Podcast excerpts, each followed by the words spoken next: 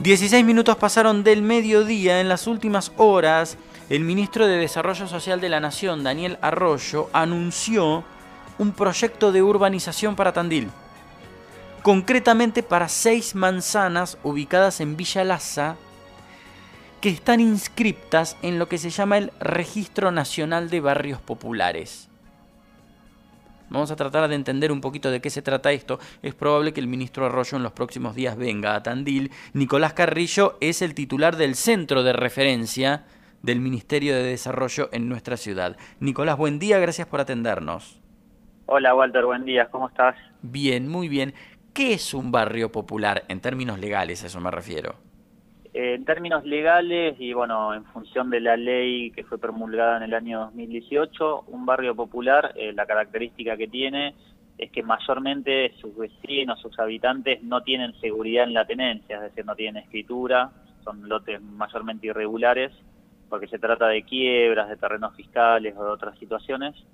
Eh, y además carecen de servicios básicos, son barrios no urbanizados, barrios con muchas dificultades, que fueron construidos centralmente por sus vecinos. En la ley del 2018, eh, previo relevamiento de las organizaciones sociales, más Caritas y más la organización Techo, que es una organización que estudia el tema de la vivienda y el hábitat en Argentina, se registraron 4.500 barrios, de los cuales nueve polígonos se encuentran en la ciudad de Tandil. Eh, o sea, hay este nueve barrios en Tandil con estas características, que los vecinos no son propietarios de la tierra y que además no tienen acceso a los servicios básicos. Exactamente, esa es la característica muy genéricamente. Eh, a partir del año pasado, eh, el, gobierno del presidente Alberto Fernández empezó a financiar esa ley. En principio, en 2018 fue una ley ahora empieza a tener financiamiento con lo que se conoce como el dólar país, que es el dólar solidario, ese impuesto al dólar, gran parte de, ese impuesto va son fondos afectados para Renavap, para la ley de Renavap, y este año, eh, vos recordás que se votó el impuesto a las grandes fortunas, eh, de ese que es un aporte extraordinario, no es un impuesto, por ahora es un aporte por única vez, 40 mil millones de pesos más eh, van a esa ley, digamos, ¿no? A ese fideicomiso que tiene que encargarse de las obras. Para que dimensione por ahí alguien que no está, eh, eh, digamos, cerca de los números de la administración estatal o, no es estudioso del tema, el presupuesto de un municipio como el de Tandil es 4.500 millones, 5.000, bueno, que solo el aporte de las grandes fortunas son 10 veces más para urbanizar barrios en toda la Argentina.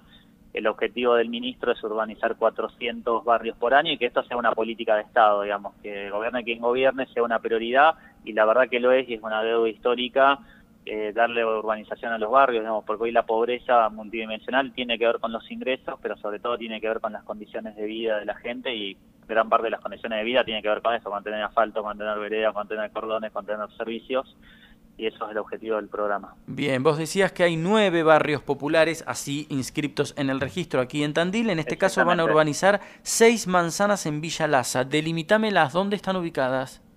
Bien, exactamente. Son seis manzanas de uno de esos nueve polígonos, ¿sí? Estos son a Villa Laza, barra, los, como se conoce muy popularmente como Los Charitos, y está entre eh, la avenida Cabildo y entre las calles Barifi, eh, Fuccini, Pierrone, eh, Alcalde eh, y Aguilera. Bien, eh, nosotros hicimos un relevamiento muy extenso durante nueve meses en el barrio sobre los 170 hogares que hay en estas seis manzanas.